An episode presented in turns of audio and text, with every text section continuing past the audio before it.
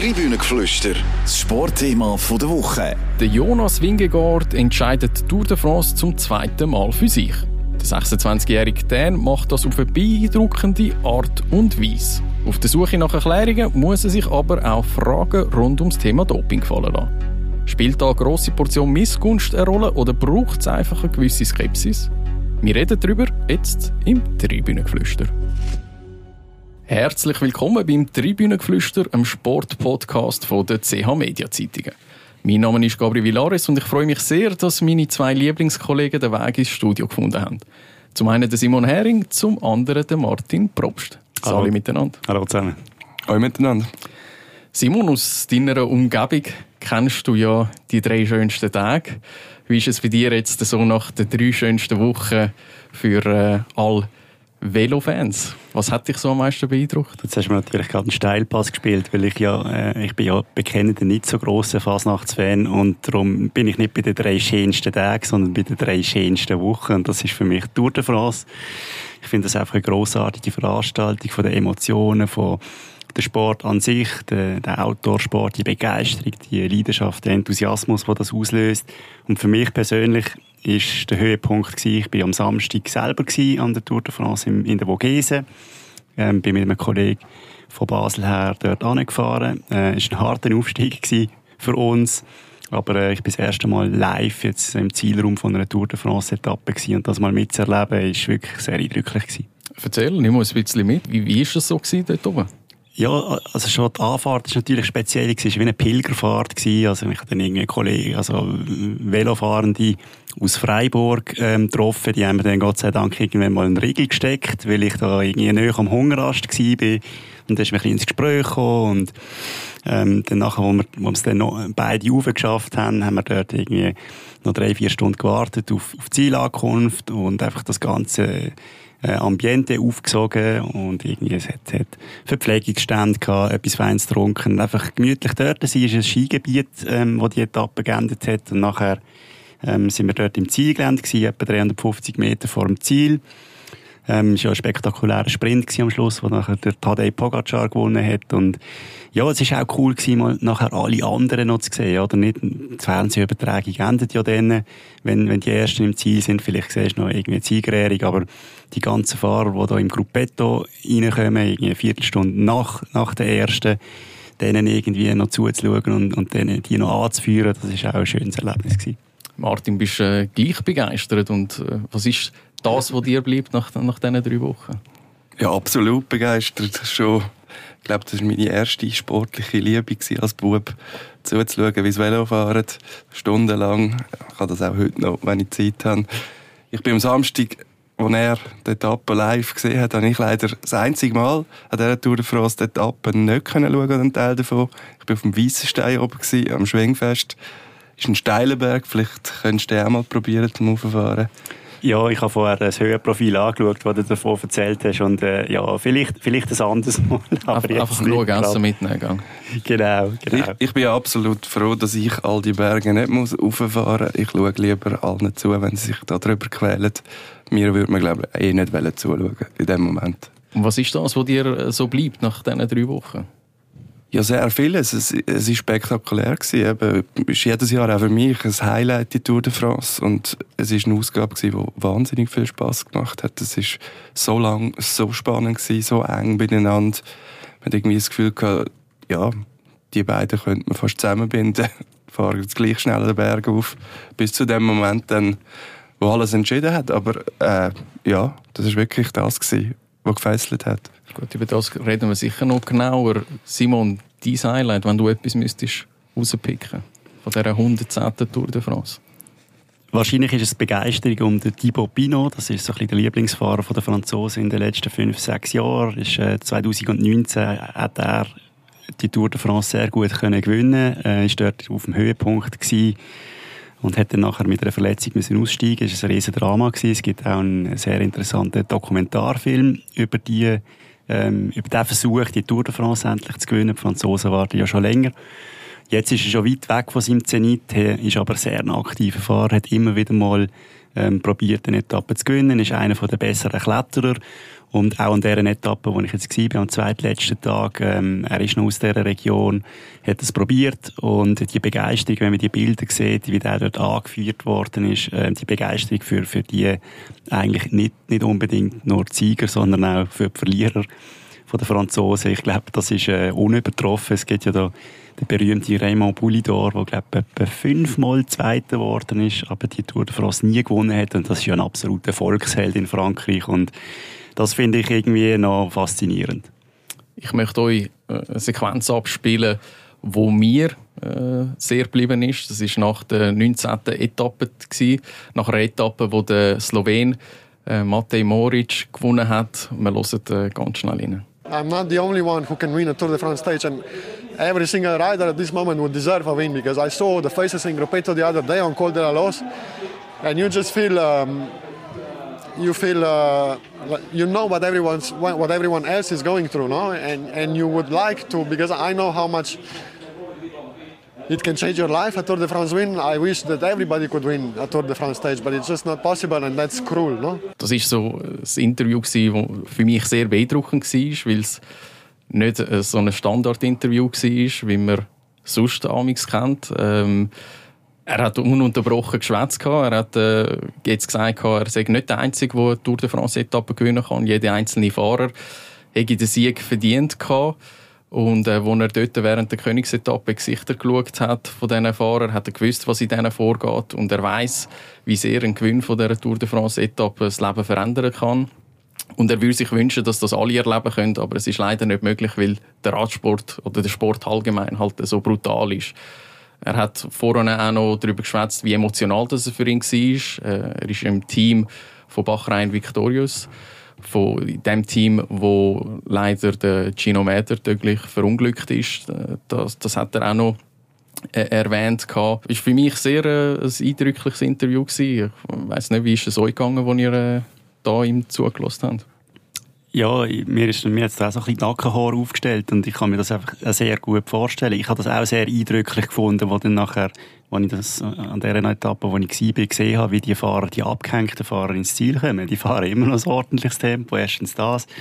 Und zweitens sieht man dort einfach die Spuren von diesen drei Wochen Fahrten. Also, sehr viel kommen nicht ohne einen Sturz durch. Da haben sie wirklich von, von Kopf bis Fuß zum Teil irgendwie verbunden und die fahren einfach die, ja, die hocken wieder aufs Velo und fahren ins Ziel oder irgendwie, wo man bei der Königsetappe, wo ja geendet hat auf der Rollbahn von einem Flughafen in Courchevel, das ist ja so steil gewesen, nach über 5000 Höhenmeter schon.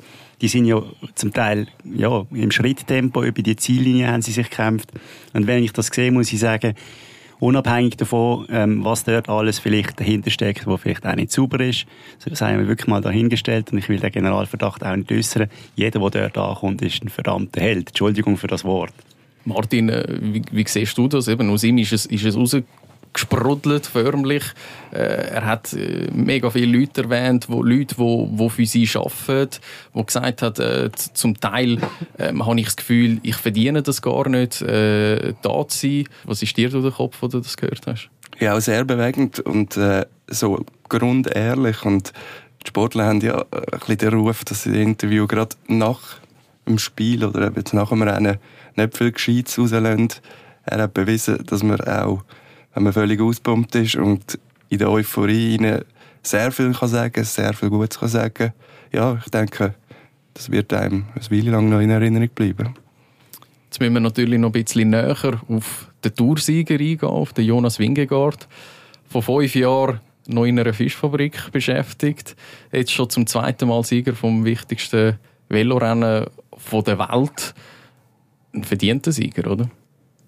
Ja, also zum Matej Mohoric zu zitieren, ich glaube, jeder, der ins Ziel kommt, ist ein verdienter Sieger und äh, natürlich in absolut überragender Manier, wie er das rausgefahren hat.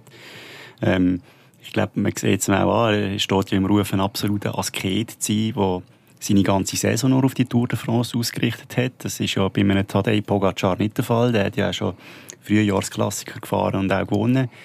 Ähm, beim, beim Wingegaard ist es ja eher so, dass er wirklich jetzt die Tour de France fährt und vorher nicht gross in Erscheinung getreten ist. Klar, er hat ähm, Dauphiné gefahren, ähm, gewonnen auch. Ähm, aber das ist ja schon eine, eine außergewöhnliche Qualität, einfach im richtigen Moment dann die, Leistung abzurufen. Und da kann man nur den Hut ziehen, ja. Martin, du hast es erwähnt, in den ersten zwei Wochen haben sich ein Kopf-an-Kopf-Rennen geliefert, sind nur gerade mal durch ein paar Sekunden getrennt worden. Am Schluss sind es über sieben Minuten gewesen. Bist du dann doch überrascht gewesen ab dieser grossen Differenz? Ja, natürlich. Also, wenn man den Anfang geschaut hat, sind wahrscheinlich alle überrascht worden, dann, dass das äh, dann doch deutlich wurde, ist so deutlich wie schon lange nicht mehr, wenn man jetzt zurückschaut in die letzten Jahre. Das ist überraschend gekommen, wenn man jetzt die ersten zwei Wochen anschaut, bis zu dem Moment, dort, das nachher passieren können, ja, das gehört zu dem Sport dazu. Ähm, der Jonas Wingegaard hat ein sensationelles Zeitfahren gefahren und man hat so ein das Gefühl gehabt, er hat schon bis an irgendwie gewusst, in diesem Zeitfahren mache ich den Unterschied. Er ist auch ein bisschen so gefahren, hat man das Gefühl gehabt. Er war ja nie der der vorher attackiert hat. Er hat einfach immer geschaut, was macht der Pogacar. Er hat gewusst, das ist mein grosser Konkurrent. Ich darf nicht zu viel Zeit verlieren. Er war ja sogar ein bisschen voraus. Ähm, und man hat wirklich das Gefühl gehabt, er weiß einfach, dass Zeitfahren kommt und dann ist gut. Dann kommt dass nachher am nächsten Tag die Berge tappen wo der Pogacar dann sehr viel Zeit verliert. Das hat ihm dann einfach noch die Sicherheit gegeben, jetzt lange. Aber eigentlich, er hat gewusst, über das Zeitfahren gewinne ich die Tour. Das Zeitfahren, das war ja das, wo er wo sie eine Differenz geleitet haben, äh, also wo die Differenz zwischen den beiden war von 1,38 äh, Minuten. Ähm, dort hat, also die Leute sind ein bisschen ratlos, hat man die, also auch irgendwie Konkurrenz, haben das irgendwie nicht können erklären und ist ein bisschen ratlos gewesen. Du auch? Ja, übrigens der Wingegaard selber auch. Also, das weiß man ja zum Teil gar nicht. Die fahren sehr oft nach Wattzahlen. Also die, ja, die schauen nicht nur aufs Gefühl, sondern schauen auch auf den Velocomputer und schauen, wie viel Watt drücke ich. Und dort schon in der Fläche. Ich meine, dass er am Berg einer der stärksten ist und neben, mit dem Pogacar zusammen hat man gewusst, aber dass er allen anderen schon auf der Fläche auf den ersten Kilometern so viel Zeit abgenommen hat. Das war das Überraschende und offenbar auch für ihn. Und ich glaube, es ist zu erklären, damit er sagt, er hat noch nie so einen guten Tag gehabt, okay. Und ich habe in der Zwischenzeit auch so Analysen gesehen, die Vergleich macht zwischen Pogacar, der zweit, Zweiter geworden ist am Schluss in, in diesem Zeitfahren, und dem Wingegaard. Ähm, er ist halt einfach auch viel mehr ans Limit gegangen. In den Kurven, wo man wirklich sieht, das sind ein, zwei Sekunden in jeder Kurve, wo er die saubere Technik fährt. Und dann kommt noch dazu, offenbar ist das äh, Zeitfahrvelo, das der Pogacar hat, oder respektive der Hersteller von, von UAE ihm zur Verfügung stellt, einfach auch deutlich schlechter als das, was der Wingegaard gefahren hat. Dazu ist er, hat er das Velo gewechselt nach der Versteigung. Ob das dann den grossen Unterschied gemacht hat, sei dahingestellt. Aber ich glaube, ja, am Schluss ist es dann doch nicht so überraschend, dass der Wingegaard gewonnen hat. Die Differenz ist natürlich schon erschreckend groß. Ja. Nachdem sind ja ganz viele Theorien umkursiert. Natürlich ähm, ist auch die Frage vom Doping auftaucht. Er ist auch mit dieser Frage äh, in der Pressekonferenz konfrontiert worden, hat aber sehr ruhig darauf reagiert, hat einfach äh, hat auch Verständnis gezeigt dafür, hat einfach betont, wie, dass er super sei und dass er nichts konsumieren würde, was er auch nicht seiner Tochter geben würde ja, ist jetzt das, ist, hast du da Verständnis dafür, dass die Fragen aufkommen? Oder, ähm, ja, also muss man diesen Fahrern auch mit einer gewissen Skepsis begegnen? Ja, sie tragen jetzt natürlich die Last von der Vergangenheit mit. Es hat, hat so viel Skandal gegeben im Radsport rein. Das wissen sie ja auch. Und das gerade nach einem so einem Zeitfahren, wo ja wirklich alle einfach, ja, irgendwie ratlos zurückgelassen hat, dass man da auf der Suche nach Erklärungen halt auch dann schnell bei diesem Thema landet, ist ein Stück weit logisch. Ich merke einfach, die Fahrer, ja, es wird alles so professionell und ich habe das Gefühl, die Fahrer werden mittlerweile auch sehr gut geschult, wie sie im Umgang mit, diesen Fragen umgehen. Ähm, es wirkt nicht mehr so, ich glaube, letztes Jahr war es, da hat der Weltpfanner, glaube fast hässig reagiert, äh, wo man ihn gefragt hat noch. Jetzt, er, bei ihm hat man wirklich das Gefühl gehabt, er weiß, was er jetzt da sagen er weiß, dass die Fragen kommen. Ähm, ja, er bringt seine Tochter ins Spiel. Und ich glaube, wenn man selber Vater ist, ich hoffe schwer, dass er dann wirklich sauber ist, weil wenn man dann noch die eigenen Kinder ins Feuer rührt, ja, ja. Ja, wobei er ist ja nicht wirklich, da darf man auch sagen, schön gesagt, aber er ist nicht der Erste, der so etwas sagt und ähm, es hat auch, haben auch Leute schon so Aussagen gemacht, die dann nachher zu den grösseren Betrügern gehört haben. Also, schön, schönes Sätzchen, hat er gut auswendig gelernt, ist gut vorbereitet darauf gewesen. Ich werde ihn ja wirklich nicht unter einen Generalverdacht stellen. einverstanden. Ich meine, es gibt ja so viele verschiedene Parameter, um die Leistungen zu messen und zu vergleichen. Eine davon, äh, eine Zahl, die umgeistert ist, ist ähm, die, Sauer die Fähigkeit vom Blut, Sauerstoff ähm, zu transportieren. Und dort hat er offenbar einen außergewöhnlich hohen Wert. Das ist eine, ist eine Veranlagung, eine genetische Veranlagung, die er offenbar hat. Das ist das eine. Ähm, das Entscheidende ist aber, die wichtigste Messzahl ist, ist ja vermutlich, wie viel ähm, Watt pro Kilogramm kann man drucken und, und dort ist er auch außergewöhnlich gut und da gibt es Vergleich ähm, mit Armstrong und Pantani und wenn man die zwei Namen hört, ja, dann wird es einem halt schon ein bisschen schummrig, wenn man zurückdenkt an die Vergangenheit. Gleichzeitig muss man jetzt auch sagen, im Radsport, der Radsport ist sehr lang technologisch nicht sehr fortschrittlich gewesen. Also, dort ist nachher das Team Sky gekommen, mit dem Bradley Wiggins und mit dem Chris Froome, und die haben das wirklich auf ein ganz neues Level gehabt, mit der Überwachung von, von Leistungsdaten, mit Schlaf, weiss ich was, mit der Ernährung. Also, das hat, der Radsport hat eine extreme Professionalisierung durchgemacht in den letzten 20 Jahren.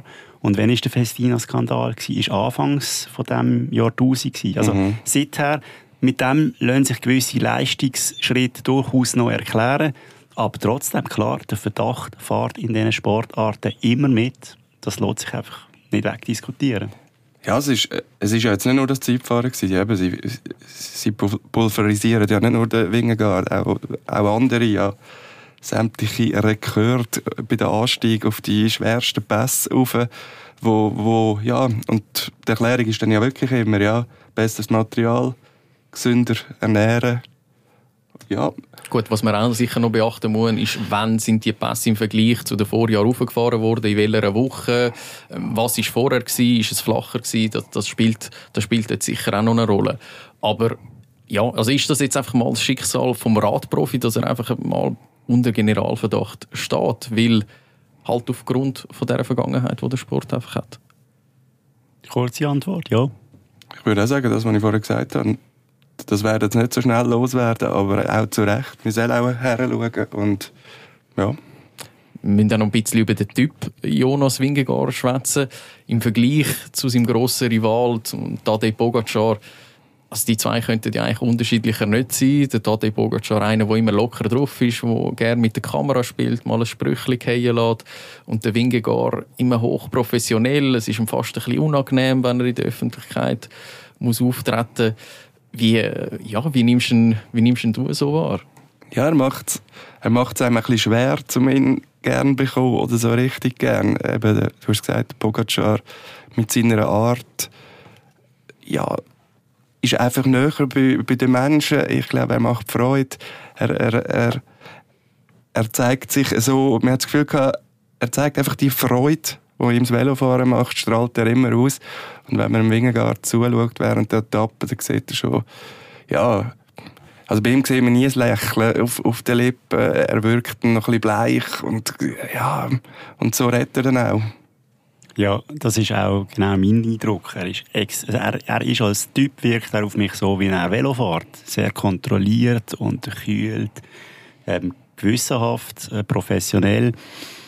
Und ich glaube, warum die Leute Velorennen schauen und an die Strecke gehen, und da zähle ich mich dazu, sind nicht Typen wie der Wingegaard, die am Pogacar einfach immer am Hinterrad kleben und nachher im Zeitfahren halt zwei Minuten schneller sind und durch das gewinnen, sondern ich schaue gerne einem Pogacar zu, der an jedem Anstieg angreift und dann vielleicht äh, den verblost zu nehmen. Und ich finde, ich bin sehr skeptisch gegenüber dem, dem Pogacar in den zwei Jahren, wo er gewonnen hat. Ähm, ich bin es logischerweise auch jetzt noch.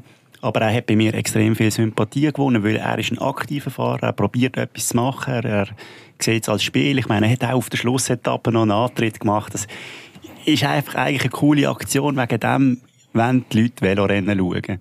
Und was noch dazu kommt, ich glaube, im, im gleichen Maß wie jetzt vielleicht das skeptisch macht und äh, Fragen aufwirft, wie der Wingegaard jetzt das Rennen dominiert hat, im gleichen Maß hilft es, ähm, wie der Pogacar Schwäche gezeigt hat in, in der Wahrnehmung vom Radsport. Also in den zwei Jahren, wo er die Rundfahrt gewonnen hat, hat man ihn nie so gesehen. Er hat gelitten, er hat gekämpft, er hat unglaublich viel Zeit verloren. Er ist dann einmal im Ziel nach der Königsetappe dort gesessen und gefragt worden, ja, wie fühlst du dich? Und Entschuldigung für äh, unsere Zuhörerinnen und Zuhörer, dass ich ihn jetzt so zitiere. Seine Antwort war ein Fakt, oder? Und ich glaube, mit solchen Aktionen hat er ähm, irgendwo durch auch etwas ja, zur Glaubwürdigkeit vom Radsport und zur Popularität vom Radsport beitragen, wenn er das wahrscheinlich nicht hätte können, wenn er jetzt zum vierten Mal hintereinander gewonnen hat. Das ist eben auch das, dass er auch Größe gezeigt hat im, im Moment von seiner grössten Niederlage eigentlich in dieser Tour de France, bei dieser Königsetappe, wo er völlig eingebrochen ist und eigentlich nicht mehr hat mögen, noch Glück gehabt hat, dass er dort seinen Teamkollegen, Marc Soler, dabei hat, der ihn eigentlich aufgetragen hat. Und ja, dann einfach ehrlich gesagt hat, was, was im Moment dort durchgeht. Und ja, dann, dann bist du einfach automatisch ein bisschen näher bei den Leuten, weil ja, das sind irgendwie Geschichten, wo, wo die Leute gerne haben. Ja, und äh, absolut authentisch. Also wir glauben das wirklich, dass er das ist nicht gespielt, wenn er meistens der Erste ist, der gratulieren wenn er verloren hat. Ähm, auf dem Podium lacht und strahlt, obwohl er jetzt Zweiter geworden ist wir, wir, wir kaufen das ab. Ich glaube, das ist einfach er. Gleichzeitig finde ich, kann man am Wingegaard ja auch nicht wirklich einen Vorwurf machen. Der Charakter zu ändern ist, glaube ich, etwas vom Schwersten, was es gibt. Also, er weiß das selber ja wahrscheinlich auch, dass er, dass er zumindest in dem Duell, wenn es ein Duell ist, klar unterlegen ist. Ähm, er wird wahrscheinlich auch noch lernen, je mehr dass er in der Öffentlichkeit steht, noch ein bisschen mehr aufzutun, noch ein bisschen mehr. Aber so wenn das der Grundcharakter von ihm ist, kann, kann man ihm das eigentlich auch schlecht vorwerfen. Sondern das macht er ja nicht extra, so ist er einfach. Er hat in dem Moment auch nicht versucht, gross nach Ausreden zu suchen. Ich meine, er ist gestürzt in dieser Etappe, was sicher auch eine kleine Rolle könnte gespielt haben, vielleicht auch eine größere. Ähm, ja, das ist auch etwas, dass man in dem Moment nicht nach Ausreden sucht, und, und er hätte einfach auch können sagen ja, schau, ich bin gestürzt und, und darum ist die große Differenz entstanden. Er hat ähm, bei Lüttich, Bastogne Lüttich ist er gestürzt, hat vor der Tour de France keine größere Rennen bestritten, nur noch Slowenien, die slowenischen Meisterschaften. Ich meine, dort könnte man eigentlich auch einen Grund suchen, wo, wo die Differenz liegt. Ja, aber ich finde, genau das ist sympathisch am Radsport. Also ich habe noch selten Radsportler gesehen oder gehört, die Ausreden gebracht haben und gejammert haben, sondern einfach irgendwie das, was passiert. Auf so einer dreiwöchigen Rundfahrt passieren so Sachen. Es passieren Stürze, es, gibt Krankheiten, es gibt Hungeräste, ähm, es gibt, dass du aufgehalten wirst von einem äh, Motorrad in der Steigung. Und ähm, das, das ist wie in der DNA von dem Sport und jeder kennt die Spielregeln. Es gibt auch schlechtes Wetter und es Zuschauer, die reinlaufen und weiß ich was. Und das ist so ein bisschen das, was ich mag am Radsport. Es wird wenig gejammert. Es wird gelitten, es wird gekämpft ähm, und am Schluss im Ziel ähm, gibt man sich die Hand und gratuliert sich und sucht nicht nach Ausreden. Ist damit auch die Frage geklärt, wer das stärkere Team hat? Auf der einen Seite der Pogacar mit dem UAE Emirates Team, auf der anderen Seite der Jonas Wingegaard mit dem Jumbo Visma Team. Ist das Jumbo Visma Team so viel besser wie das Emirates Team? Ist das die Wahrheit? Weil, wenn man aufs Podium schaut, sind halt gleich zweite und dritte Platz sind von Emirates-Fahrer? Ich würde nicht sagen. Also, wir im Vorfeld denkt, wahrscheinlich ist es so, dass, dass der Jumbo alles in allem äh, eine stärkere Equipe dabei hat. Ähm, ich muss sagen, jetzt, wo, man, wo die Tour vorbei ist und gesehen hat, wie, wie Emirates geschafft hat, was gemacht haben und so weiter, würde ich sagen, das ist ähm, ziemlich ausgeglichen gewesen. Also ich sehe da jetzt weder auf der einen noch auf der anderen Seite gross Schwächen oder Stärken, sondern einfach beide sehr souverän, auch in der Teamleistung her. Ja, mein persönlicher Eindruck ist auch, dass äh, Jumbo eigentlich letztes Jahr fast besser besetzt war, weil sie noch Roglic dabei hatten. Also sie haben zwei, Entschuldigung, zwei Captains gehabt, was sie der äh, Pogacar wirklich mit, wir haben können zermürben mit ihren Angriff. Das ist diesmal eher nicht der Fall gewesen. Eher umgekehrt, dass die Yates eigentlich der war, der noch dabei war. Ich glaube, diesmal, ähm, letztes Jahr ist es vielleicht auf die Stärke vom Team zurückzuführen gewesen, dass der Wingegaard gewonnen hat. Diesmal habe ich das Gefühl, ist das Team nicht ganz so entscheidend gewesen, sondern vor allem die Schwäche, die der Pogacar eingezogen hat. Wenn wir ein bisschen auf unsere Schweizer Fahrer schauen und äh, dort eine Bilanz ziehen, dann äh, sehen wir im Gesamtklassement den Stefan Küng auf dem 54. Rang, den Silvan Dilje auf dem 129. Das ist keine Überraschung, wie erwartet spielen sie keine Rolle äh, im Gesamtklassement. Sind aber auch nie in die Nähe von einem Etappensieg gekommen. Ist das enttäuschend? Nein, weil sie ganz klar andere Aufgaben hatten. Also man kann sagen, beim, beim Königs Zeitfahren eben, ist auch überhaupt kein Zeitfahren für ihn wenn es so bergauf geht. Und sonst, man hat äh, sie sehr oft arbeiten gesehen. Also sehr oft auf vordersten Feld die strenge Arbeit gemacht. Und wir haben jetzt vorher schon gerade gesagt, das Team hat jetzt vielleicht da nicht den Toursieger entschieden. Aber wenn man das Team nicht hat, dann wird man die Tour auch nicht gewinnen. Oder wird man auch keine Etappe gewinnen. Und die gehen ein bisschen vergessen. Und jetzt, die Schweizer sind dieses Jahr sehr in dieser Rolle gewesen. Sie haben sehr viel geschafft und auch sehr viel zu Erfolg beitragen.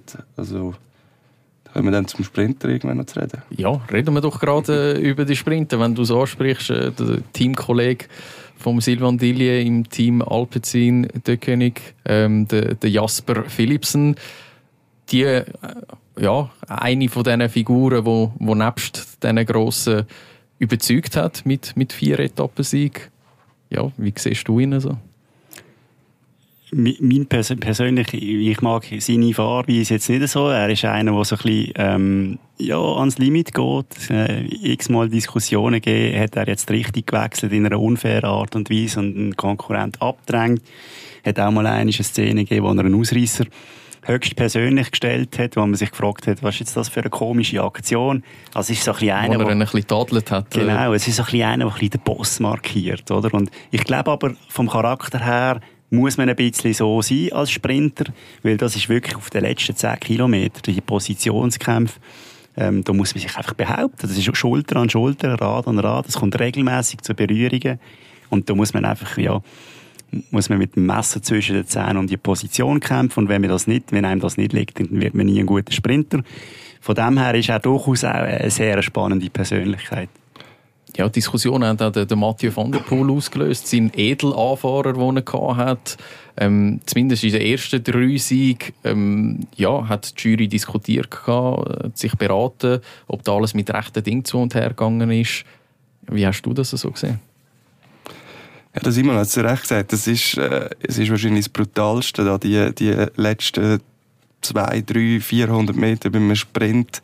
Da geht es wirklich auf Biegen und Brechen und jeder versucht für sich. Ich habe auch gefunden, es ist sicher grenzwertig. Ähm, sie haben dann dort in der einen Etappe haben dann gefunden, wir müssen etwas machen, haben dann mit dem Van der Poel den Anfahrer bestraft. Das ist so ein bisschen ein Witzentscheid dann, so ein bisschen, wo man merkt, sie merken, sie wissen selber nicht, was, was sie machen. Sie merken, das ist nicht ganz fair gewesen, aber haben, nicht, haben dann gleich nicht den Mut, um den Sieger zu disqualifizieren. Dort wäre es natürlich vom Zeichen her, wenn, dann ein Zeichen gewesen, zum zu sagen, so nicht, wir nehmen den raus, haben es nicht gemacht. Somit sagen sie auch ein bisschen, es ist, es gehört ein Stück weit dann auch dazu. Aber ich möchte auch nochmal Sylvain Dillier sagen, eben, es ist schon der Van der Poel, der nach dem Schluss der letzte Mal ist, man den Sprint anzieht und quasi nachher äh, muss er nur noch fertig machen. Aber im Laufe der Etappe braucht es eben die anderen im Team dann auch, wo die ganze Arbeit machen, wo immer die Fluchtgruppe wieder einholen, dass es überhaupt zum Sprint kommt, wo, wo ihn schützen, dass er eigentlich den ganzen Tag so, ja, keine Energie verbraucht und die dann auf die letzten Meter hat muss vielleicht gleich auch noch etwas sagen und eine Lanze brechen für die Sprinter. Ähm, ich habe es vorher schon angetönt, es ist ja nicht der schnellste Sprinter, einfach der, der die schnellsten Beine hat, sondern was man halt auch nicht sieht, gerade bei der Tour de France, dass die, wie oft die sich durch die Berge kämpfen und kurz vor dem Besenwagen ins Ziel schaffen. Also auch das verdient einfach höchsten Respekt. Wenn so ein Sprinter, der ja auch deutlich schwerer ist als ein Wingegaard oder ein, generell so ein Bergfahrer, wie die sich über die Berge kämpfen, und auch noch mit einem sehr guten Tempo, um nachher in diesen Sprintetappen wieder parat zu sein. Auch hier, muss ich sagen, einfach kann man nur den Hut ziehen. Martin, du, der vorher noch den Silvan Dilli angesprochen hast, wenn wir nochmal zurück zu den Schweizer gehen, wo nur zu zweit am Start sind. Zuletzt hat es vor 43 Jahren so wenig Schweizer am Start gegeben. Müssen wir uns jetzt da ein bisschen Sorgen machen? Nein, kann man nicht sagen. Ja, es ist, ich glaube, gerade ein Mark Hirsch war sehr enttäuscht, dass er nicht aufgebaut worden ist. Es sind natürlich auch immer teamtaktische Überlegungen, wer will man wo brauchen und so weiter. ja, ich habe es schade gefunden, dass es nur zwei sind, aber ich, ich glaube, das Drama, oder dass wir jetzt gleich, dass uns jetzt die Fahrer komplett ausgehen, das glaube ich nicht. Auch die Franzosen sind weit weg vom Podest gewesen, wenn man das Gesamtklassement anschaut. Dort ist der David Gaudu als bester Neunte geworden. Sicher eine Enttäuschung, nachdem dass er im letzten Jahr Vierter geworden ist. Trotzdem ähm, sind ihre Fahrer unglaublich abgefeiert worden. Ähm, du hast es angesprochen, in der Etappe in der Vogesen, der Thibaut Pinot, wo das Bad in der Menge hat dürfen geniessen. Immerhin haben die Heimischen mit dem Victor Lafay in der zweiten Etappe einen, einen Sieg können feiern Aber irgendwie, ja, bei den Franzosen, da ist irgendwie die Euphorie ungebremst. Ja, ich glaube, äh, dort spielt halt, es ist ein Radsport verrücktes Land. Ähm, es ist auch sehr ein gutes Marketingprodukt, die Tour de France, muss man auch sagen, das Ganze drum und dran, ähm, wo, da, wo da mitgeht, ist auch in der Geschichte begründet, ist ja ursprünglich auch aus diesem Zweck gegründet worden. Ähm, ja, natürlich fehlt irgendwie einer, der könnte unter Gesamtsieg mitfahren. Es sieht auch nicht so aus, als, als käme der in den nächsten Jahren. Äh, da sieht es nicht so aus, als gäbe es jemanden, der im Wingegaard und im Pogacar gewachsen wäre, außer einer, der jetzt das Jahr gefehlt hat. Ich glaube, zu dem kommen wir nachher noch. Aber ich meine, es gibt so viele gute französische Velofahrer, die dann auch Etappen gewinnen können. Es ist eigentlich jedes Jahr, dass es französische Etappensieger gibt. Und ich glaube, das längt um den Mythos Tour de France auch im Land stark verankert weiterleben zu lassen. Zu dem kommen wir noch abschließend dann äh, zum, zum Ausblick. Ähm, ich wollte noch über die Zuschauer schwätzen, die auch etwa die für Negativschlagzeilen gesorgt haben. Ähm, weil es teilweise auch den Fahrer keinen Platz gelassen haben. Ich meine, grundsätzlich auf der einen Seite schön, weil es ein Sport ist, wo man wirklich den Profis sehr nahe kommt. Auf der anderen Seite kann es auch einfach gefährlich werden. Und irgendwie sieht es aus, als gewisse Leute spüren sich gar nicht mehr, wenn sie, wenn sie dort sind. Und dann kann es halt einfach auch zu gefährlichen Situationen kommen. Ja, es ist leider so, dass gewisse halt wichtiger ist, das Gefühl irgendwo live auf Fernsehen zu präsentieren, als an die Fahrer zu denken. Trotz allem, äh, das ist auch gleich die Faszination, dass die Fans so verrückt sind am, am Rand der Straße, dass das wirklich eng wird teilweise. Es passiert ja zum Glück relativ selten, aber es ist auch das Jahr wieder zu blöden Stürzen gekommen, die auch zu, dafür gesorgt hat, dass die Leute aufhören müssen. Die bereitet man sich ein Jahr lang auf ein Rennen vor und dann wird man quasi umgeschupft. Das, das darf eigentlich nicht passieren. Aber wenn man es jetzt würde einhaken alles und überall, würde in meinen Augen auch ein bisschen etwas von dieser Faszination weggehen. Ich glaube, Silvan Didli hat gesagt in der ersten Woche, äh, wenn man im Baskenland durch die Fans durchfährt, ist man fast selber noch bekifft, weil alle, weil alle nebendran Rauchen sind. Wir hat, also sie zünden Rauchbomben. Ich glaube, es, das ist wirklich nicht lässig, wenn man voll am Limit fährt, bergauf und muss das noch einschnaufen. Aber so zum Zuschauen sind halt auch die, die, die Spinner auf eine Art dann auch noch lustig. Aber ja, wir sollten wenn es zu Sturz führt, geht es sicher zu weit. Also korrigiere mich, wenn ich falsch liege, aber mein Eindruck war, dass es, äh, es hat, hat sehr viel mehr Stürze gegeben, die durch Zuschauer verursacht worden sind als in den letzten Jahren. Und es sind aber jedes Mal ist es entweder gewesen, weil einer hat ein Selfie machen oder weil, weil einer mit seiner Fahne zu wenig schnell weg ist. Und ich finde, da muss man sich, kann man sich ja durchaus überlegen, braucht es die Fahne? Und gut, Handys kann man einem nicht verbieten, aber vielleicht die Fahne verbieten. Da wäre vielleicht ja schon viel gewonnen, oder? Was ich vielleicht noch als Ansatz gesehen ich meine, das eine, wahrscheinlich Absperrgitter nützen vermutlich wenig, weil wenn man halt Absperrgitter macht, dann gehen halt Zuschauer dort an, wo keine sind. Aber vielleicht irgendwie ein Seil ziehen, damit sie vielleicht gleich ein bisschen rein können, aber dass wir wie eine kleine Absperrung haben, ist, ist das vielleicht eine Option? Ja, die, die Aufstiege, die sind ja zum Teil 15, 20 Kilometer lang und links und rechts hat es überall Leute. Also wie will man denn das umsetzen? das ist genau das Gleiche wie mit, mit Sicherung vor Stürzen, oder? Es bleibt ein Outdoor-Sport. Es zieht Gott sei Dank viele Zuschauer an und ähm, man kann immer nur daran mahnen, die Leute sie sollen sich irgendwie ein bisschen zurückhalten, aber auch, wir werden das auch nächstes Jahr wieder sehen. Ja, das ist so und es, es schreckt ja auch nicht ab. Es gibt ja dann teilweise auch, dass, dass die Leute äh, gefunden werden und dann auch äh, angeklagt dann äh, Bussen müssen zahlen dass im Moment, das schreckt die Leute dann ja gleich nicht ab. Die sind dann irgendwo in ihrer eigenen Welt, die was machen. Und ich finde schon auch, du hast recht, es ist deutlich mehr passiert als auch schon. Fahnen würde ich jetzt weniger, ich würde dann eher die Handys wegnehmen, aber das ist wahrscheinlich schwieriger, mhm. weil ich glaube, das ist das Hauptproblem, sich selber mehr zu inszenieren als, als die Fahrer. Aber äh, ja, am Schluss reden wir von drei, vier, fünf Leuten, zehn Leuten, die jetzt negativ aufgefallen sind bei Millionen die am Streckenrand gestanden sind, in diesen drei Wochen, über die drei Wochen verteilt. Ja, ist einfach bitter, dass es dann Stürze gibt. Gut, wir biegen ab, kommen wieder zurück ins Sportliche, biegen in die, in die Schlusskurve rein.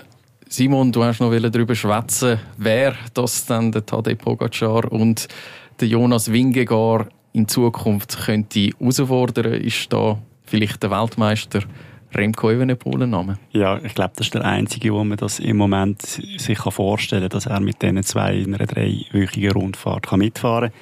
Aber auch hier gibt es gewisse Vorbehalte. Er hat noch nie Tour de France bestritten. Ähm, es ist halt dann schon nochmal eine, eine ganz andere Angelegenheit als, als ja, irgendwie Dauphiné oder weiß ich was.